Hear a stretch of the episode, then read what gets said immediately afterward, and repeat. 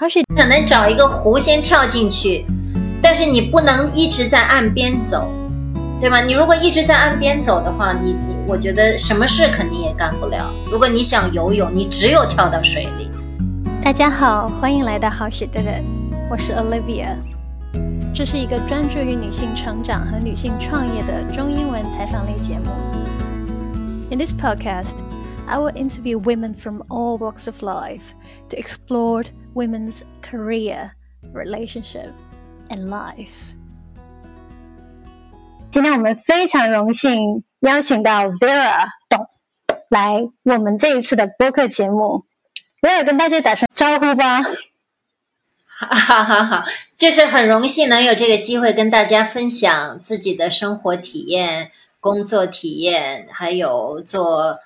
母亲啊、做妻子啊，还有在不同的文化里面。如何成长？嗯，呃，就是希望给大家能有一些启发吧。嗯哼，Vera 的话已经是一个彻头彻尾的广告人，在上海、在北京、在香港、在美国都有工作过，是一个四 A 广告公司的高级主管。那在应该是五年前对吧？你搬过来是二零一三年，哇，那已经。九年了，都已经搬来新西兰九年了，而且是住在 Carry Carry 这个稍微在新西兰算是比较乡下的地方。所以，我们今天我很想跟他探讨一下他的这个心路历程，从一个在繁华大都市的广告狂人，到如今在新西兰 Carry Carry 扎根的这样一个故事。那要不？啊，Vera，你先来聊一聊你现在的生活状态是怎样的？在在 Carry Carry 的这种 lifestyle 是怎样的？嗯，我感觉就是说，呃，有一句很比较俗套的话，很多人就说啊，我我都不知道我原来在工作的时候怎么我怎么会有时间工作？因为离开了一个工这个工作单位之后呢，实际生活变得更加繁忙，因为你有自由了。那你有自由以后，你就可以做很多很多事情。那反而就是感觉二十四小时用起来比原来在一起一个公司工作，感觉这个还不够用。嗯，呃，有家庭，有自己的生活，有朋友，有运动，有要做慈善，还有自己的学习。嗯，还有在新西兰的乡下呢，比如说你还要打扫花园。我记得就是刚刚来的时候，我们的花园里都是草。那我们的一个新的朋友来看了我们的草，就说啊，你们这个要真的要搞一搞啊！我感觉就像是你请人到家里吃饭，然后你脸上沾着米粒那样的感觉，就是所以在一个，所以在这个新西兰的乡下呢，很多人认为好像你是不是无聊的，天天没事儿干呀？就对着这个很多人说什么移中国人到国外移民叫什么山好水好。还有什么很无聊？怎么说的？水好寂寞啊！对对对，好山好水好无聊，好寂寞。我真没觉得这个寂寞和无聊。我觉得，如果一个人觉得寂寞无聊，简直就是一个一个奢侈。我真的没有这个奢侈的机会。那你每天是怎么过的？你要做些什么东西？而且你不是有牛了？你们的农场？对，每天。每天就是，当然我肯定很多时间是要围绕着我的家庭，对不对？三顿饭啊，有打扫房间啊，有这个 laundry 啊，整理啊，呃，然后我还有很多，我我有很多不同写作的课程，有比如说每每天要写的东西，每周还有每个月要交的功课，嗯，对，当然还有跟家人、跟朋友的联络。当然还你看还有花做花园啊，嗯，所以还有参加我们社区的一些呃这个 community activities，对，嗯嗯嗯嗯，你感觉嗯你在这个 Care Care 的社区有收获哪些有意思的事？就跟你之前在在大城市的时候生活的时候，你觉得比较对比非常鲜明的一些是在哪里？我感觉就是对比非常鲜明的，就是说什么叫成功？就说你的这个成功的定义是什么，对吧？或者你一个人的价值是什么？我觉得这个是，嗯，特别比如说在童子军，我看见很多父母，他们呃有些志愿者他并没有上过大学，他可能就是新西兰 NCEA 大概十一年级、十二年级这个，或者说 NCEA Level One 就毕业了。然后就去学习，呃，可能木工啊、电工啊、水工啊，或者是 builder，对吗？然后呢，自己很努力赚了钱，也娶了老婆，生了孩子。嗯，我感觉就是说，他们在这里生活，然后呢，他们他们花了很多，他们的花很多时间去关注社区，去帮助，就让让自己的孩子的成长的环境更加健康，也帮助其他的孩子。嗯，因为童子军呢，看上去好像就是好玩户外，实际刚才我讲的有很多很多事情要做。就是说我当时在，比如说我做那个 section leader 的时候，我一个星期，呃，我至少要花大半天的时间处理很多文字的工作，就是登登记啊、记录啊各种事情。嗯，然后我们整个有一个就是嗯。Dock 就是这个 conservation department，他们给了我们一个房子。那这个房子是很旧的，需要不停的去去修理，对吗？去补。嗯，还有就是我们有很多呃，就像帐篷啊，有很多需要的用用具，那需要储存，要储存的时候也要储存，就是说要有一些比较不错的那个，嗯，shelf，就是这种 cabinets。所以就说。呃，不是像表面上看的那么简单，有很多事情要做。我们每一个月都要开这个 group meetings，然后有 training，呃，要 train 这个 volunteers，要有嗯 uniforms。就是我发现有很多像这样的，就像我跟 NCEA Level One 毕业的人，他他也买了房子，他也有一个非常有 dignity、很有 self respect 的生活。然后同时，他把很多精力花在为社区努服务，对吗？然后实际上，你跟他们交谈的时候，你也知道他们，呃，他们的见识也挺广的，就是他们对世整个世界的了解，嗯，只要是他是一个有好奇心的人，所以就说你住在一个乡下，这个这个地理的一个局限，它并不一定会局限一个人的思维。对吗？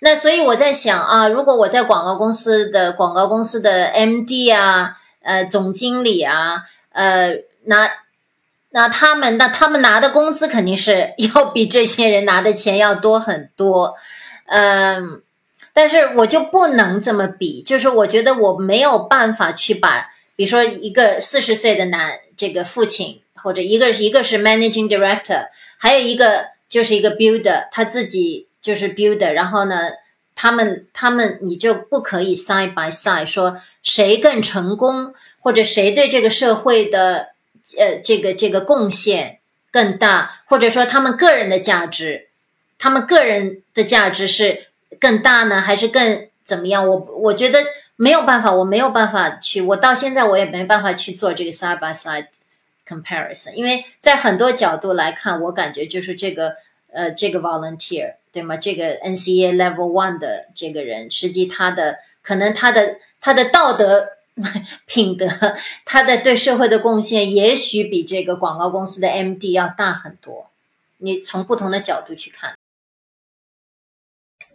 而且除了成功，啊，我感觉这个讲到成功这个事情，我们在中国经常就会被。我以前经常被教育，家人教育就是你要成为一个成功的人，要赚钱，各种。但似乎很多新西兰人他们追求的不是成功，但我也不知道他们追求的是什么。你觉得 Care Care 的人民们他们追求的是什么？我觉得就说，嗯，实际成功这个这个定义真的是太呃。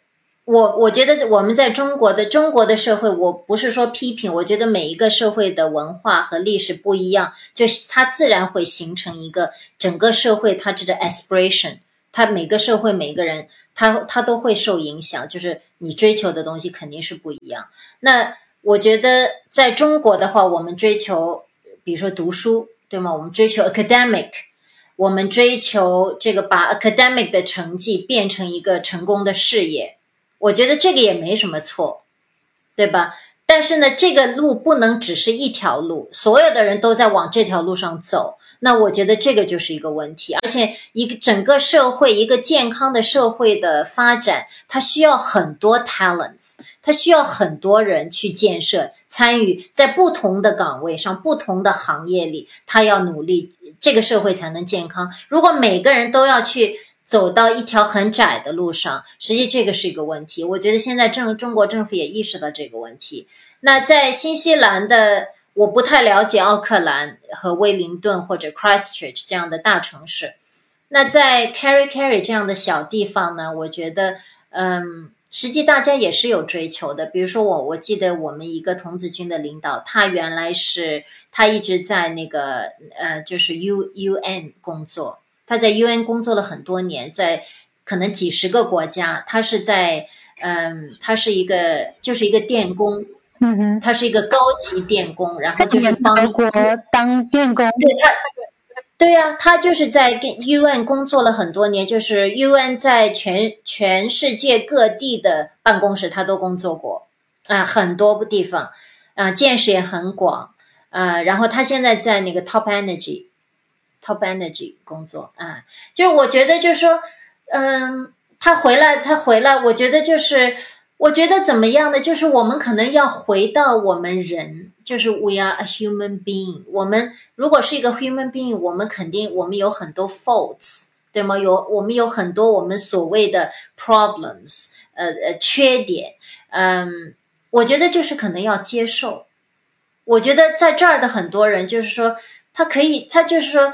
我刚来的时候，有一件事我也很不能接受，就是说，经常孩子就是在 playground 啊，腿腿摔了啊，这个这个又手臂摔了，我觉得就是啊，我觉得这个简直是这个是天大的事情，你知道吗？我感觉这里的人好像没有天大的事，第二天就都。就是拄着拐杖就又来 上课了，没有没有大惊小怪，你知道吗？我就觉得，Oh my God，怎么可能不大惊小怪呢？父母应该大惊小怪一下。可能他们，我觉得对生活中发生的很多意外、很多事情，对他们来说不是意外，就是生活的一部分。我最近听说一个新的词叫自洽，就是自我融洽，你自己跟自己。就很融洽的这种感觉，我觉得还蛮蛮好用。这个可能蛮好，对，这个蛮好形容。可能我们这个新西兰乡下人的生活就是自洽，哎，而且我感觉就是说，在乡下生活呢，他们也一样有他有很 strong 的 point of view，对不对？他呃，当然这个可能有这个，就像任何事情都有两面。如果你太固执，可能这也是一个。一个问题，如果你你你可以有这个灵活性，同时你又有自己的观点，就是我感觉就是，嗯，比如说我们家住的房子，我们买的房子是跟一个一一个很可爱的老夫妇买的，当时我们就很喜欢这个夫妇，我们买房子也有这个原因，就是我们希望住的一个房子是我们以前的主人是我们很喜欢的，对吧？有很多回忆，嗯。那这两个人也是一样的。这个老先生呢，他是一个木匠，他，呃，他家里很穷，他十五岁才上的小学，嗯，但是他一辈子，他，呃，是我们这儿那个瓦马提诺斯，就土土地保护协会的创始人，嗯，保护森林啊，然后做为社区做了很多事情，然后我们每次来。呃，当时房子还没买的时候来看房子，我们每次来就是想看一下，大概十五分钟、二十分钟，结果我们每次都会坐两个小时，因为有很多东西可以聊，跟他们就是说他的他的知识非常丰富，人生阅历也非常丰富，然后为人呢，他也很愿意交流，呃，也有幽默感，所以我也感觉就是说没有什么，这这不是很完美的生活了吗？或者说这不是这已经。很 complete, very complete a of human being, a life. complete 这种状态，嗯，可以用来形容你现在在 Carry Carry 的生活吗？嗯嗯，或怎么样去形容？肯定不能说 complete，因为我感觉没有任何一个人说他的 life 是 complete。对吧？因为为什么？因为我觉得我们的人生肯定是很有限的，时间虽然我们有一很很多年的人生，但是呢，我们想做的事情太多了。特别现在信息世界那么丰富，我们对呃，我们有很多机会，就是去尝试去做很多事情，所以时间是永远不够，你肯定不可能 complete。而且说，嗯，要把一件事情做好。这个是需要花很多的精力，很多的集中的精力、时间，你要放进去。所以，嗯，我觉得，或者说可以说是另外一一个层面的 complete，就是说不可能真正的呃具体的 complete，或者你怎么说 complete？我刚才讲这个老人为什么我讲他 complete？因为他他当时已经快九十岁了，他已经走到人生的最后了。等于是因为他做过三次心脏搭桥手术，他已经走到最后。我感觉这样的就是在这样的美好的这种自然环境里，他为社会做了很多事情。嗯，他我感觉他的心境非常平和了，就是他可能对自己的接接受程度，然后他他还当时他那么就身体很不好，但是他还在做那个。就茶杯的店，茶杯店，他还是手工做茶杯店，还在卖。当时就是说，我感觉可能这样的人生比较 relatively complete。那我现在，我感觉我从到现在，我到我离开这个世界，我可能还有很多年，我肯定不可能说我现在的生活已经 relatively complete。就是我觉得到离这 complete 这概念还差的太。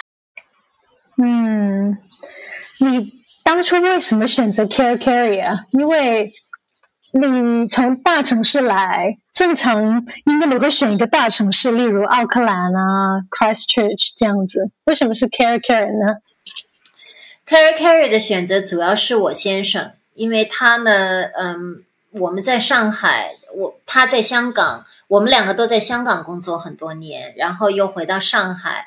在香港之前呢，他在伦敦工作，呃，我在北京工作，然后我后来又在纽约工作两年。所以就是说，这个这段时间，反正我们都是在大城市。然后他就很想要到一个，呃，他觉得是一个原始的英国，就是很多年前的英国的感觉。嗯，然后他也认为，就是孩子在这样的环境里长大，实际是不错，可以学会热爱自然。就是热爱自然这件事，也不是说你你你看多少这个纪录片，对吗？你要你要身临其境在里面。所以我们这时候我们就来尝试一下，等于我就是说，我就说我就跟着他，跟着我们的孩子就来了，就是这样。你觉得跟你？当初设想的是一样的吗？没有，完全没有，我没有设想，因为我很我没有任何经验去设想 在新西兰的乡下是怎么样，完全不知道。我只是说，呃，一个简单的原则，就像我刚才一开始我们聊的，就是说，实际你不管在做什么，你的你的态度都是一样的，你对吗？你会全身心的投入，所以我当时来之前呢，我就跟我老公讲，我说我唯一可以保证的就是说，我会全身心的去拥抱这个社区，去做一切我可能做的事情，去帮助我更好的了解这个社区，或者去了解这里的生活，了解这里的人。所以我感觉这个是我做到。我说好坏，我不想去评判，但是这一点我是做到了。对，对我也感觉你做到了。对，就嗯，就像我老公经常开玩笑的嘛。我老公说他别人不认识他，就认识我说他哦，他是我说 Vera 的老公，因为因为我参加很多活动，认识很多人。或或者有时候，比如说，因为地方乡下真的很小。有一次我到一个餐厅，我带着苏菲到一个餐厅，然后有三桌的人我都熟。然后他们都看着我说啊，Vera，然后我就三桌一桌一桌的去打招呼，就说这个就是奥克兰，你可能没有这种情况，在我们这儿就太小了，你到哪儿都是认识，都是熟人，嗯。那你感觉在孩子教育，就像你刚刚老公他有的那些设想，你觉得你觉得都有达到吗？嗯，我感觉就是说，呃。我们我觉得肯定是有呃自己很不满意的地方，对吧？那就是说你在不满意的地方，那你只能做一些事情去弥补，但是不是能够弥补，那也不知道。所以很多事情也是一直在变化的，对吗？一直在变化，所以很难说我们以前的一些设想，比如说我们呃，加上我们中国人骨子里的，还是希望孩子能够多读书。对吗？那这一点呢？因为我们这里没有一个说，呃，大家都要读书这么一种社会环境，那这个没有。那我不知道这个，我们孩子，我的孩子现在一个十七岁半，一个十四岁，那对他们的影响，那我们当然在家里，我们是要一直促使，就是说去鼓励孩子多看书。嗯，那这个是不是说，那这个东西对他们未来的影响有多大？那这个我觉得只是我们希望孩子读书是一个原则上的问题，这是我们觉得就是说这个是我和我老公一直坚持的一件事情。那这个但是没有这个环境，那对他们的未来会产生多大的影响，我们都不知道。你感觉在 care care 培养孩子有哪些好处，还有不好的地方？因为。啊，也有不少的朋友，他们也想要远离社区，然后搬去比较偏远的地方住。尤其是现在疫情的原因，就更加不想去太拥挤的地方。但如果有这种设想的朋友想要搬去，例如 Carry Carry，你会给他们哪一些提醒或者是你建议呢？我觉得就是说，在这个地区呢，在这个呃小的地方有。怎么说呢？资源肯定是有问题的。比如说啊，比如说你要打网球，你孩子要打网球，你要孩子要打到什么程度？你要有就是新西兰最好的教练来帮你的孩子，那你可能就做不到，因为这里没有。但这里打网球打得好的人肯定是有的，但是说是不是能够呃会很有经验的教练，我也很难讲。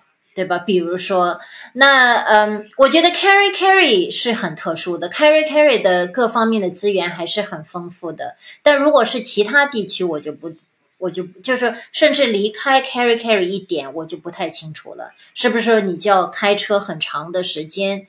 比如说我们这儿有些有一，我们有一个香港的朋友，他希望他女儿学那个小提琴，那他就要呃每周要去 f f a n g a r y 开车从这儿开车要一个半一个小时二十分钟，对，这个就是说，呃，我觉得这肯定是一个局限。还有呢，就是说你肯定不能做甩手掌柜。你在因为这个社区的呃孩子的他的健康成长，他大部分不是靠专业的机构。他大部分就是靠父母的，就是很多父母参与做这个 volunteers，包括打球啊、说童子军啊，或者我们孩子比较参与的这个社区的这个剧社、莎士比亚剧社，那这些都很多都是家长，全部是志愿者，嗯，所以就说这个，我觉得父母一定要投入。你就是到的这个，因为你投入的越多，那整个这个社区就会更加健康。就是这个，我觉得也是一个让你可能有自我满足的一个方面。就是说，你愿意，如果你想参与，你想做贡献，你的机会都是大把的。除了这个之外，还有什么挑战你是能够想到的？挑战，呃，我觉得肯定你没有那么多。你比如说中国人，对吗？你比如在奥克兰，你有很多华人机构，那在这儿的话就很少，而且就说在在在奥克兰的话，你可能有很多父母都是中国人，对吧？或者你可以有啊，江苏南京人，或者湖北人啊，或者说广州，你你可以聚团，因为你的语言啊、习惯呀各方面都很谈得来。但你到了这个我们 regional，你根本没有。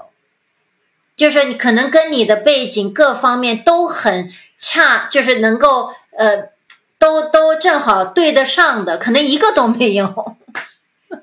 对，对，所以呢，就说呃，那我觉得这也不根本不是问题，这也根本不是问题。对，但只是说不一样，就是你在奥克兰，你自然而然你就有很多可以说可以说得上话的华人，可以马上就能够理解你，或者是老乡，对吗？你在 regional，你肯定没有，嗯，很少有，很少有。嗯，你感觉是什么让你的适应能力那么的强？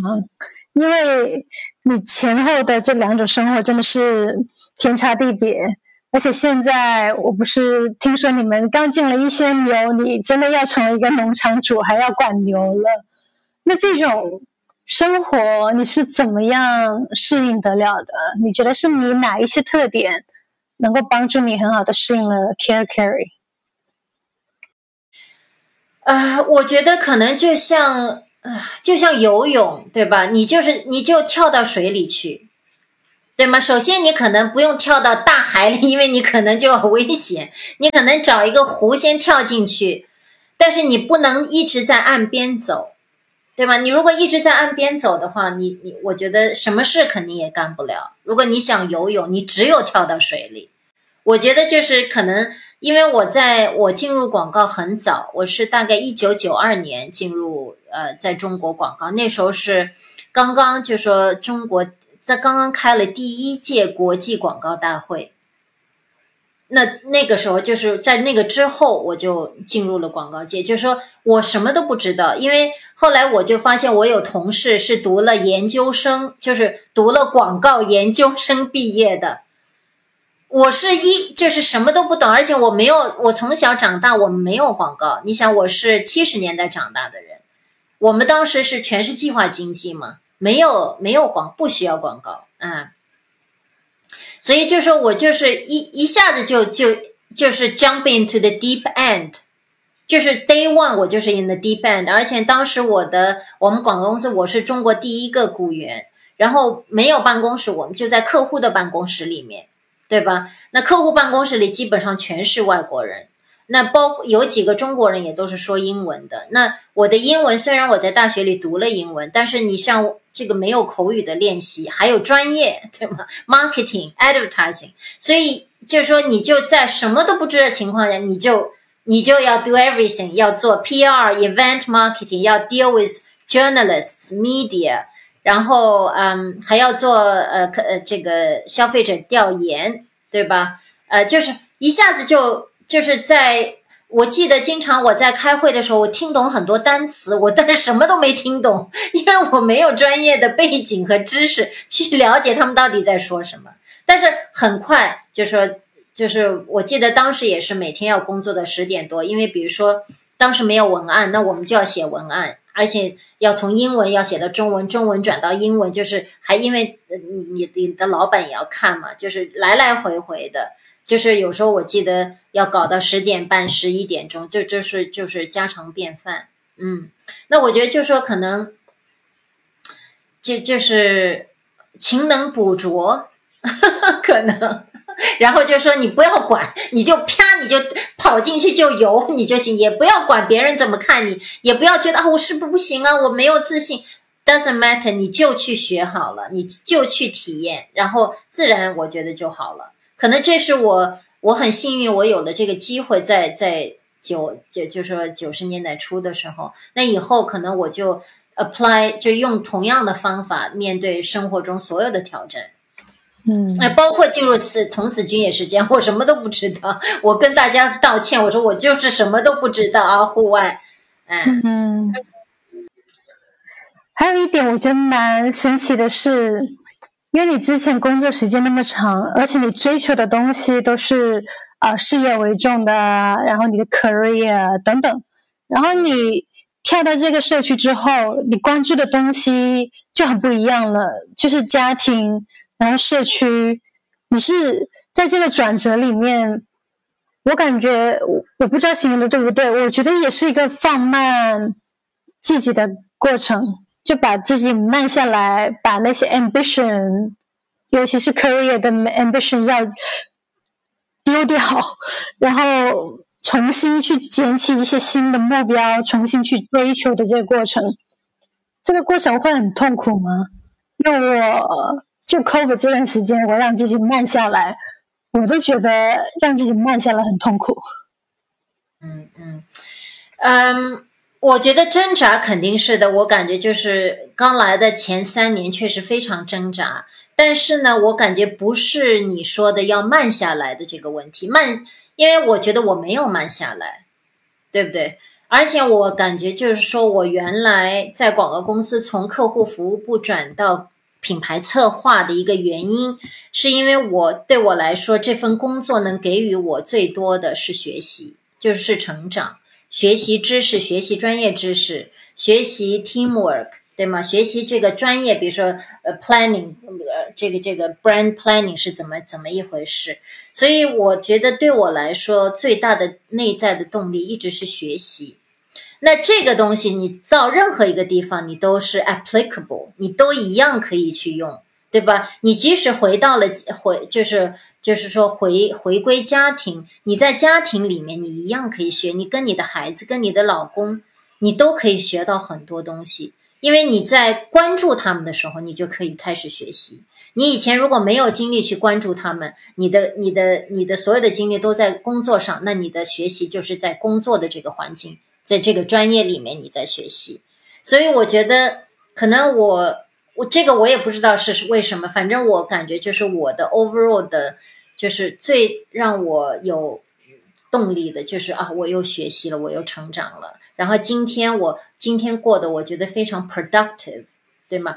这比如说，我现在为什么我要给自己规定每天要写一首不管多破的诗？因为我在写这首诗，不管看上去多么没有任何意义的几句话，但是对我来说，我是花了很多脑筋的。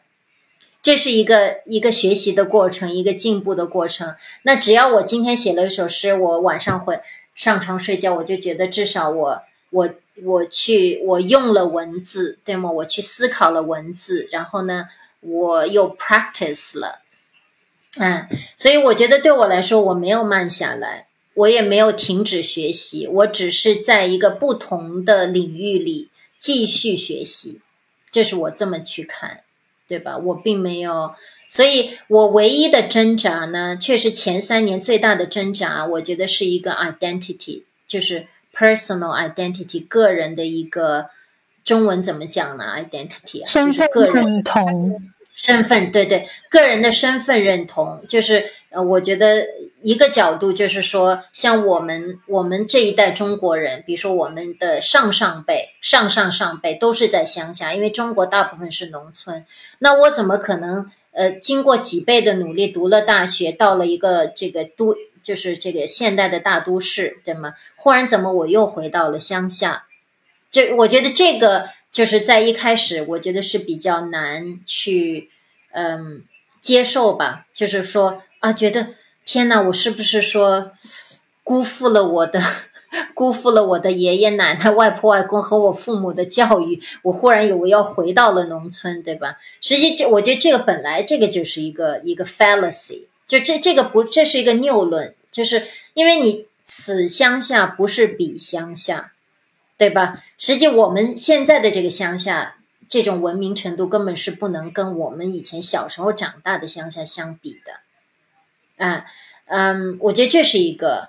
另外一个就是说，嗯，那到底我是谁呢？对吗？虽然我有一个推动我自己去努力向前学习，但是我以前在一个工作单位的时候，你是比如说你完成了一个项目，完成一个 pitch。然后你过两年就有一个新的 title，然后你去换一个 name card，对吗？啊，你原来是一个 executive 什么什么 manager，然后你变成一个 director，然后你变成一个什么 partner，那这个就我觉得 well defined。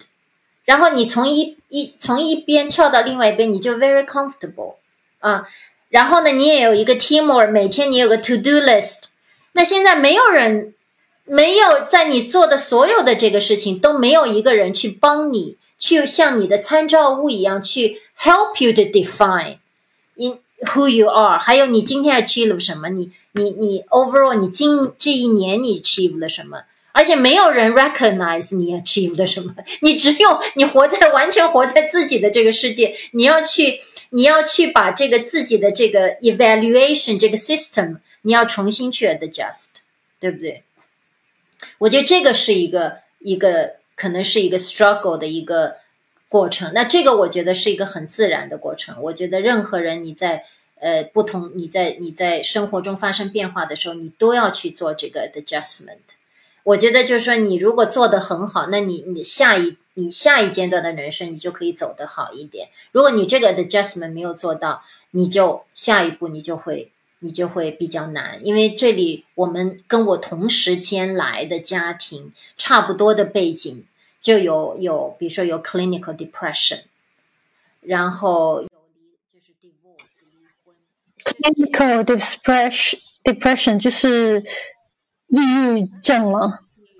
对对对，比如说引起家庭的这个离婚呐、分分开呀，就是很多这个，就是，嗯，呃，我没有说这个是不好，我没有说我的这个就是有有这样这样撒把撒对比，你也不能撒把撒对比。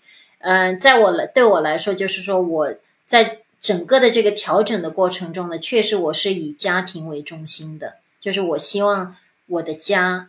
对吗？要要保持一个完整的家，然后我要给孩子们爱，然后呢，确实就是说我在比如说看呃夫妻关系，那我要就是经常提醒自己，一定要多看对方的好处，因为这个这个夫妻关系，你不管到了任何时候，你没有挑战的时候也是一个挑战，任何一个夫妻关系都是一个挑战。如果你在在生活中，你的你的这个个人的这个身份认同发生了。这个危机的时候，那你的婚姻可能就也更容易有危机。那这个时候就是你要有重心，你要你要有重心，你要不断的，你就时时刻刻你都在，你都会 aware 你的这个 mentality，你是 negative 还是 positive？如果你在灰暗的时候，你要你要尽快的跳出来，你不能越往里走越走的越深。因为我觉得在新西兰的乡下，刚才讲你问有什么挑战，新西兰乡下确实有时候很多人容易有容易有抑郁症，因为他确实比较孤独，因为我们住的很离人很远，就是你在自己，你感觉有自己的空间很美好，对吗？但是你也容易会产生一种有时候会一种害怕或者一种寂寞或者什么样，这个我觉得都是有。不是北欧那种发达国家的抑郁率是最高的，因为他们没什么事情做，没有什么烦恼，但就自寻烦恼。你觉得这个事情是因为你搬到一个国家导致的，还是说其实到了某个年纪，大家都会有这个身份认同的问题？因为我发现我到三十岁，我也遇到了一个自己的小坎。也会开始有一些身份认同的，但当然，我十几岁的时候又有一个坎，似乎这个坎一辈子要出现好几次。你这个是必须出现的呢，还是只是因为搬到一个地方而引发的？我觉得肯定是必须出现的。我觉得任何人的一生，只要你是在非常呃。你是非常努力的活着，你在非常努力的生活的人，你都会不断的面临各种挑战。你永远不可能说，哦，这个挑战越过去，我就永远开心，我就可以躺平了，永远不可能，因为下一个挑战就在面前，而且下一，但是就是说你只要不停的越过挑战，你会更，你会越来越强大。就虽然以后的挑战可能会越来越严重。对吗？会可能更大的挑战，但是你已经变得更强大，所以你不能就是说你永远不能说啊，我就完成了我的挑战了，我不可以不会在我现在这一次的危机过去，我不会再有危机。你会有，只要你是努力生活的人，你会不停的有危机。那但但是你要越过去的话，这个就是成长。我觉得我感觉这个就是生活的真谛，就是不停的有挑战，生活永远。就是说，要有挑战面前放在你面前，就是这样，嗯。但是我觉得，就是所以这个有时候一个一个积极的态度非常重要，一个积极的态度，然后呢，一个永远愿意跳下，在会游泳之前就跳到水里的这个态度，这个很重要。我觉得，嗯嗯，而且还要有那种呃，不以。不喜不以己悲的那种态度，我感觉，就说处理一些事情的时候，不抱着期望，不会说期待他会怎样怎样。就像你刚刚说的，你来新西兰都没有什么期待，然后就很 neutral 的去对待一些东西。我感觉带着这种比较中立的态度、客观的态度去看一样事情，也会我觉得面对挑战起来会似乎更加好好处理一些。嗯嗯，对我我记得小时候，我记得小时候我就听到一句话，就说以这个积极的态度面对消极的人生，对吧？就说你永远要去积极的面对，然后去行动。但是呢，说你这个你这样的态度和行动是不是能够会让你走多远？我觉得这个都是因人而异，也是有运气的。所以呢，就你就不能追求那个结果，确实不能追求结果。嗯嗯，因为这个都是有时候就是真的是天时地利人和，你这个天是不是合适，这都不知道。但是你只要去努力了，我觉得你就可以有一份心安。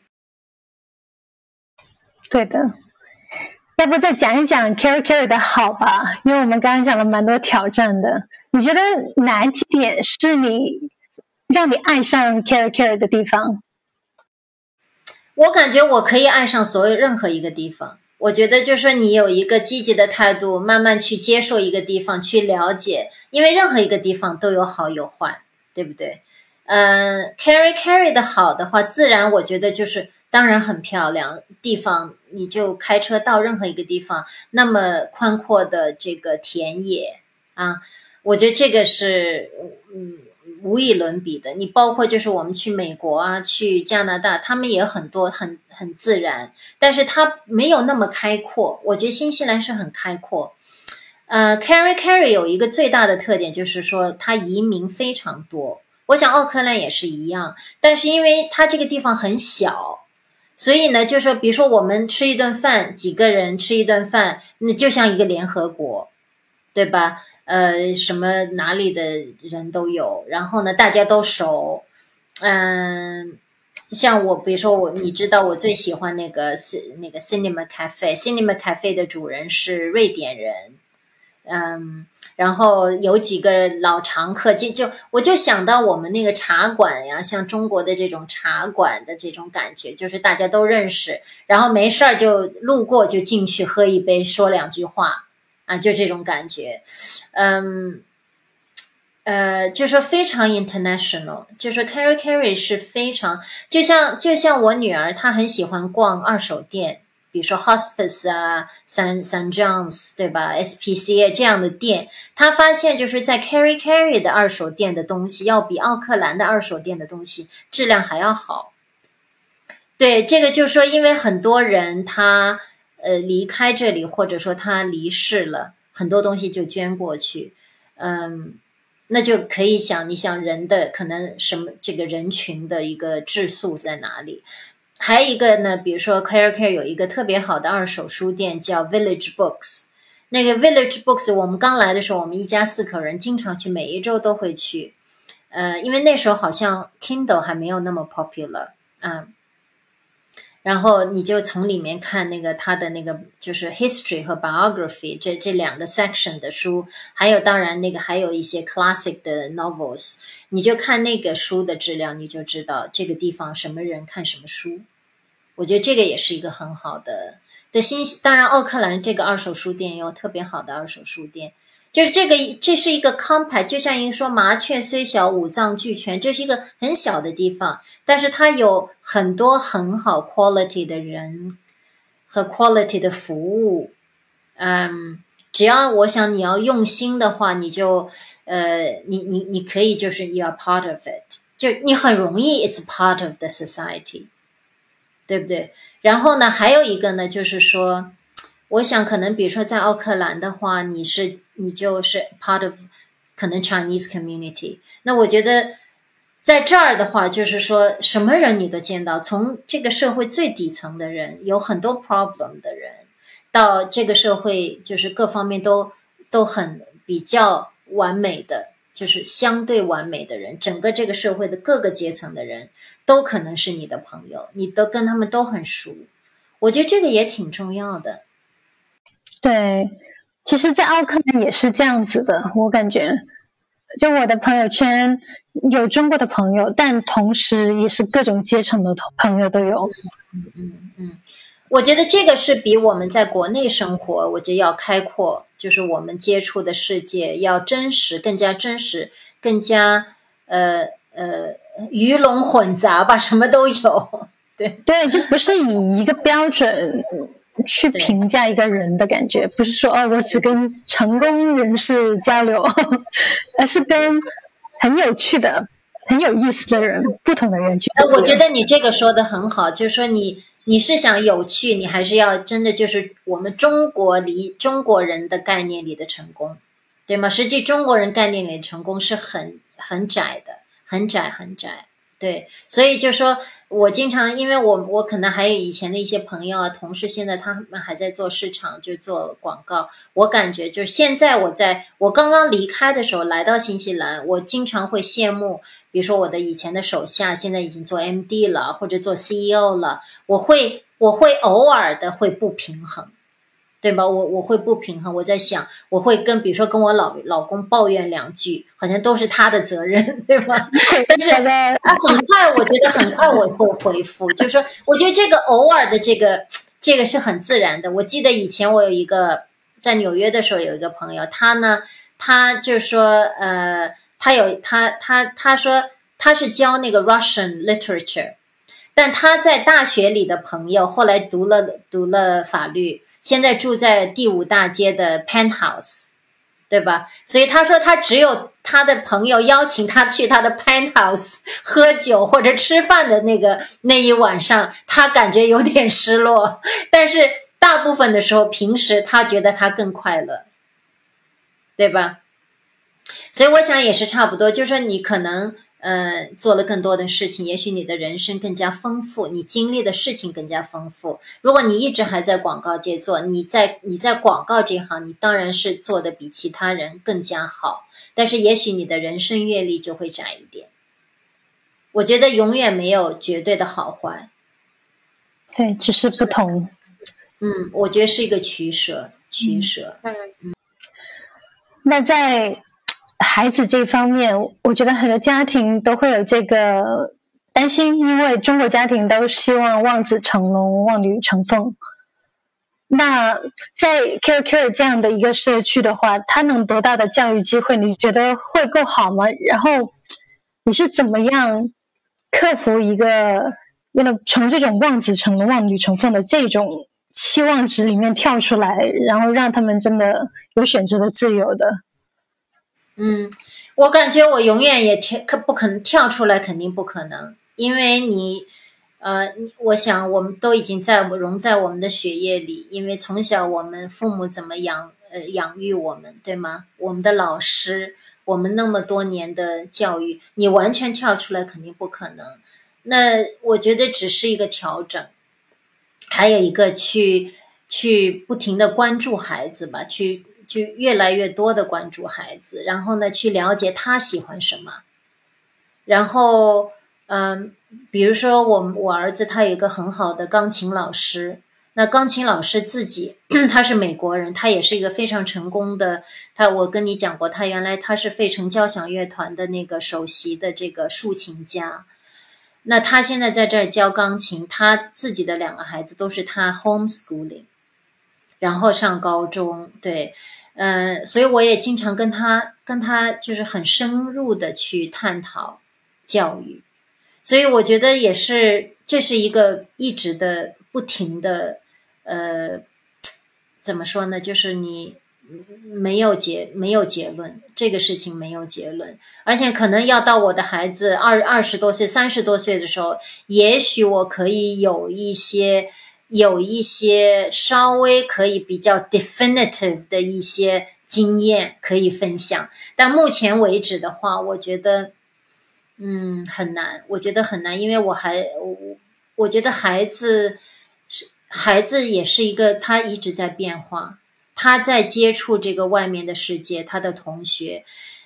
在这个小地方呢，确实有在教育上有局限，但是现在互联网嘛，对吗？互联网让孩子实际跟世界都有联系，天天都有联系。嗯，我觉得家庭的影响也很重要，就是虽然说环境影响很大，但家庭的影响也很大。所以在一个小地方的话，可能家庭父母跟对孩子成长的这个。呃，就是参与度要加大。如果你希望孩子能够照你的一些不是百分百照你的想法去做，而是更多的照你照照你希望的那个方向去走的话，那你自己要你就要加入，你就要投入很多，因为你肯定不可能希望学校能够照你的方照你的方法去培养你的孩子。我感觉很多新西兰的父母，他们就还蛮放养的，就对他们没有什么期待，就觉得呃健健康康那就差不多了。然后十八岁、十六岁就让他们离开家，这种不同的教育理念。嗯，我觉得新西兰呃新西兰年轻人是有很多问题的，有很多问题。对，而且就像我们这里有些孩子，嗯。呃，中国的父母非常在意自己的孩子，然后其他新西兰的孩子到他家里来玩，然后父母就会，比如说中国的母亲就会做很多菜给孩子，给所有的孩子吃，照顾他们，然后规定他们晚上不能几点睡啊，什么什么。然后呢，这个新西兰的孩子就会跟这中国孩子说：“你太幸运了。”他说：“我的父母从来不会管，不会这么做菜，不会管。”所以就说，实际我觉得这种放养也是一个程度，就是你怎么在什么时候放，在什么时候收，嗯，多大程度的放和收，我觉得或者在孩子不同的年龄阶段，你是如何收、如何放、如何引导，这个都是大学问。所以我我真的没有定论。我觉得这个事情在对我来说，我一直我是一直在努力，但是。到底我做的对错，我也不知道。嗯，对我回顾，我觉得家人对我的影响是在，但真的，直到我上大学搬出去之后，我觉得我做的很多决定都是我受我身边的人影响的。可能我做的很多大决定还是受身边的人影响的比较多，所以有些时候也要看他们自己的造化。是的，是的，要看孩子的造化。这里呢，啊，有一点就是说，这里有很多很有天分的人，比如说音乐家，对吧？他们很有天分，但他们没有成为很有名的音乐家，但是他们的各方面的水平都是就是非常了不起的。比如说我们这儿，我儿子的那个打鼓的老师，他会弹钢琴，会打鼓，会编曲，嗯。而且也会，嗯，就是唱歌，就是他是一个全才，但是他可能在我们眼里，就是他被这么小镇埋没了，啊，但是他非常忙，就是我们的，比如说莎士比亚的，呃，莎士比亚话剧的这个背景音乐都是他，然后他是重新写的，就是全全是 original，然后呢，嗯，甚至他会写一首歌，加一个这种唱歌。加在这个莎士比亚的话剧里面，然后比如说我们这儿高中的演的那个歌舞剧，歌舞剧的这个就是编曲都是他，然后他自己还有一个乐队，还有经常演出，周末啊什么还会演出，然后同时他还教很多孩子打鼓，然后他还要安排孩子每年的，比如说英国的那个就是 Trinity 的考试啊，所以。就是他，我觉得这个也是不错的。就是他的人生，他非常的繁忙，反一直在做他爱做的事，只是他没有成为一个很有名的 record company 的一个签约签约音乐家。那我们谈回到你自己吧。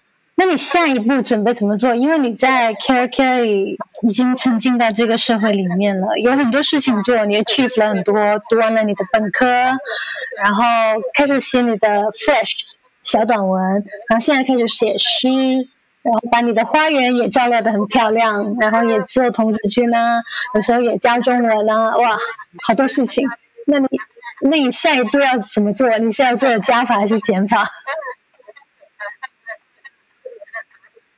嗯，我我今年实际已经在做减法了。我今年已经就是今年我最主要所有的这种写作的课程，我参加的我都跟老师讲了，我就是要就是他会给一些题目，但是我都会根据这个题目，就是以诗的方式去写下来，而不再写短故事。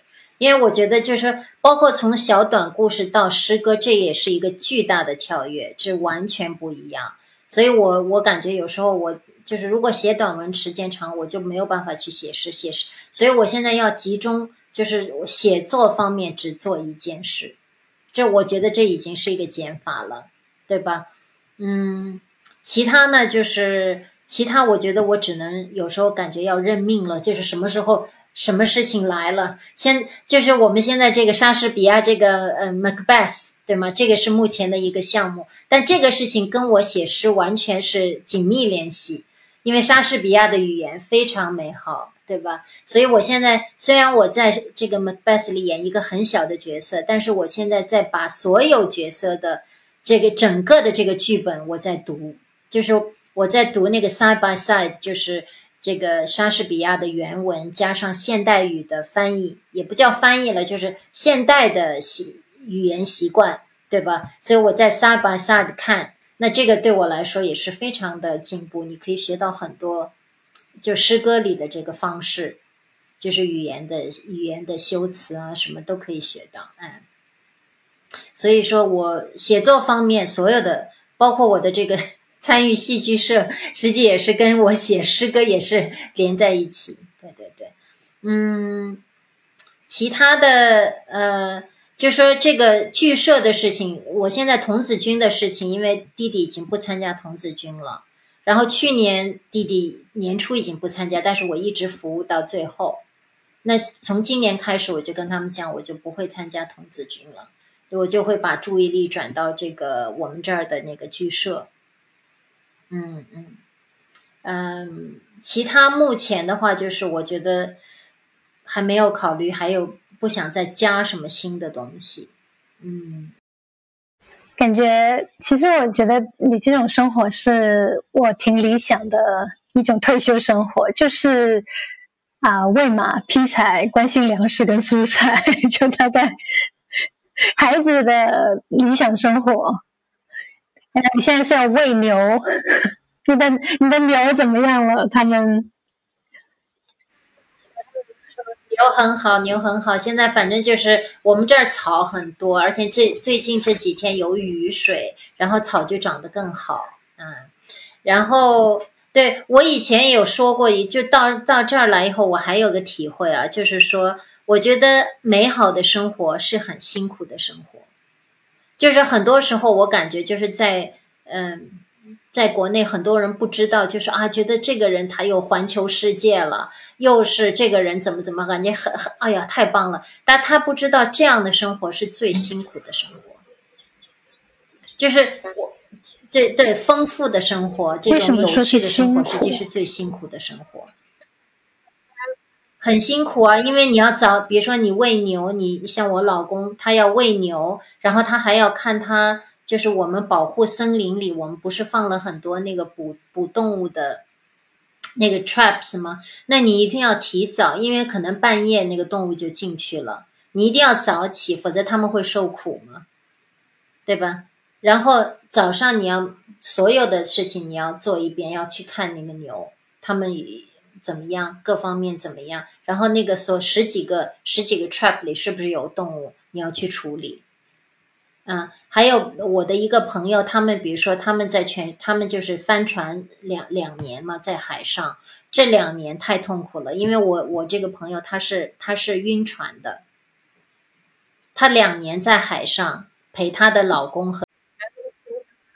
美好生活是很辛苦的，包括她老公，他们在 cross 那个太平洋的时候非常危险，就是，就是 cross 太平洋，就他们一家三个人，他就已经根本不能什么都不能干，只能躺在那儿，嗯，然后一路他还要教他儿子科呃数学和英语，然后她老公教科学，嗯，而且进度要跟得上哦。近这两年，他儿子不能低，而且他儿子两年以后回来，还比他们同龄年的人还要进步差不多一年。你想这是什么？这个两年在海上，嗯，你根本不知道背后是什么，你只能看见他光鲜，他穿的很漂亮的衣服，他的船很漂亮，或者说他又什么呃开了一瓶香槟，这些都是很 cliche 的 images，对不对？实际真正的就是所有的这种。看上去很光鲜的生活，它的背后都是巨大的努力，他比平常人付出的努力巨更加大，他才能有这样的生活，或者他才能勇气去去面对这样的生活，甚至就去去完成这么一个体验。嗯不过他们能一直坚持这样做，是不是也是一种对生活的热爱？你他觉得这种生活的享受，还是还是 overweigh 了这种辛苦，所以他才你能坚坚持要往这条路走下去。是的，是的。那像我我朋友的她的老公，就是说他自己说，他可能就是上辈子，也许他就是，我就跟他开玩笑，我说你上辈子可能是一条鱼，所以你就热爱大海。他他从小长大也是在陆地，没有在大海。但是他说他就是他就喜欢听到那个海浪拍打那个船那个船帮的声音。他说他听到那种声音对他来说就是音乐，他他就爱那种声音，听到他的他就他就舒服，就就享受很幸福的感觉。所以他要比如说要买船，然后要改装。船上的很多所有的柜子什么都是他自己打的，他自己可以做木匠，把船改了，这个就花了几个月的时间，嗯，然后你想，这个是从来从早到晚都不能停的，不能休息的一个工作，但是你你你热爱这个，对吧？所以我觉得就是，嗯，可能就是要知道，好的生活一定是辛苦的生活。而且是不停的、不停的有挑战。嗯，那最后我再帮呃听众们问一个问题吧。呃，对那些从大都市要搬来新西兰，又或者是在新西兰大都市想要搬去乡下的一些朋友们，你对他们在做这个决定之前，你还有哪一些建议吗？或者说他们已经搬到这个乡下生活了，你会对这些人有什么建议？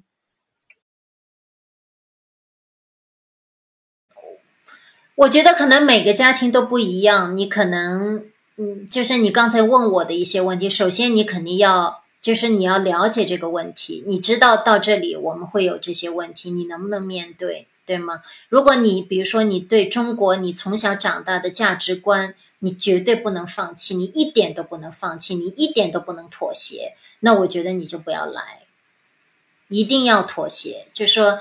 呃，你你你要坚持要来，你比如说你看到啊，这个很美好，这个是这个树啊、森林啊，呃，这个田野啊都很美好，但这些东西最终不是最重要的。我觉得最重要的是你你能不能去接受这样的生活，或者你能不能在呃在需要妥协的时候你能做到妥协。否则，就最终我们还是我们，我觉得对我们最重要的是价值观，对不对？你的人生态度，你的价值观，如果这方面你一点都不能妥协，那我觉得肯定是有，就是会有问题的。嗯，谢谢 Vera 的分享，我觉得今天我们的讨论就可以到这里了。嗯。我在这里再稍微聊一下，我跟威尔是怎么认识的？是威尔是我以前在新西兰一家比较大的啊，也算是一个五百强的公司吧。我做市场专员的时候啊，他是我们的的乙方。他是帮我们做一些市场营销的 campaign 啊方案的，然后那时候他在乙方，我在甲方的时候，我们就聊得非常的投缘，然后后来就成为了朋友，而且啊，我每年都会去 Kiri Kiri 去骚扰他，去体验一下他那边的乡下生活。然后我是个人是非常喜欢的，所以我今天才特地邀请他过来，想听他来聊一聊他对这种生活的嗯感悟，而且还有他前后两种国内国外的生活的这种转变是怎么实现的。那今天非常谢谢 Vera，那你在我们睡觉之前还有什么想说的吗？啊，没有了，就祝大家美好是有是美好的生活，新年好。好好好，谢谢 Olivia，嗯，再见，拜拜。How She Did It 是一个专注于女性成长和女性创业的采访类节目。如果你想要支持我们的话，那给我们点赞，给我们评论，给分享到更多人，就是对我们最大的支持。谢谢你。